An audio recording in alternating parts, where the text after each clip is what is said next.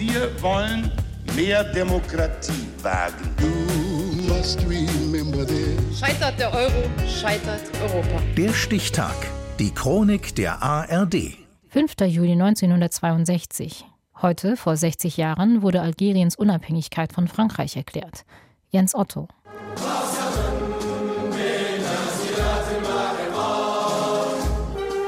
Wir schwören beim zerstörerischen Blitzstrahl, bei den Strömen reinen Blutes, die vergossen wurden. So martialisch beginnt das Lied, das ab 1962 zur algerischen Nationalhymne wird. Es passt zu den brutalen Zeiten, die hinter dem Land und seinem Volk liegen. On avait suspendu er wurde an den Armen an einer querliegenden Eisenstange aufgehängt, die Hände gefesselt. Stundenlang musste er so hängen bleiben. Als er dann heruntergeholt wurde, stürzte er sich in seiner Verzweiflung auf einen der Wachsoldaten. Sie haben den Mann vor meinen Augen erschossen. Dieses Bild habe ich nie vergessen. jamais de ma vie cette image. So erinnert sich eine Augenzeugin später an eine Szene aus dem Algerienkrieg. Die engen Gassen der Hauptstadt Algier, besonders in der Altstadt Kasbah, sind ein Schauplatz des fast acht Jahre langen Konflikts. Dort lauern sich Truppen der Kolonialmacht Frankreich und Kämpfer der Freiheitsbewegung FLN auf. Die US-Wochenschau berichtet 1956 vom totalen Krieg der Franzosen in Algerien. France throws the bulk of its military manpower into the Algerian rebellion, which daily assumes the proportions of total war. In Frankreich selbst wird offiziell nicht von Krieg gesprochen. Lange ist dort nur von den Ereignissen in Algerien die Rede. Diese Ereignisse enden im März 1962 mit den Verträgen von Evian.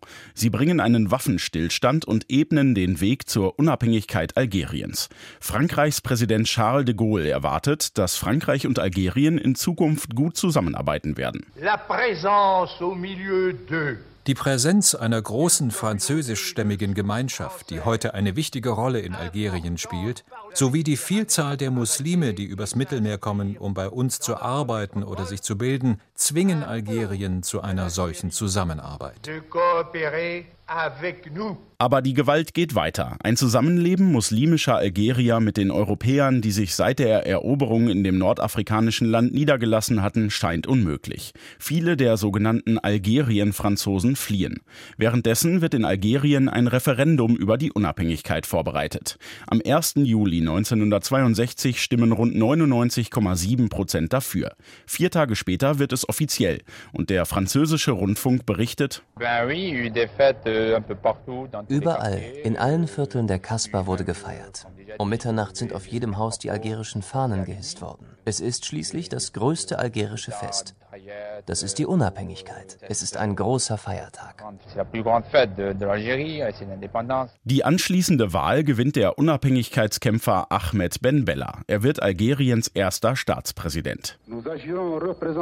Als eine der neuen Nationen werden wir vorurteilslos und fair handeln, auf der Grundlage gegenseitigen Respektes aller Völker füreinander und der ethischen Prinzipien, auf die sich die Nationen der Welt von heute stützen. Den hehren Worten folgen aber schwierige Zeiten. Bis heute hat Algerien mit ethnischen Konflikten, Korruption und politischen Protesten zu kämpfen. Die Erinnerungen an die Kolonialzeit bestimmen immer noch das Denken vieler, auch nach der erlangten Unabhängigkeit von Frankreich, heute vor 60 Jahren. Der Stichtag. Die Chronik von ARD und Deutschlandfunk Kultur. Produziert von Radio Bremen.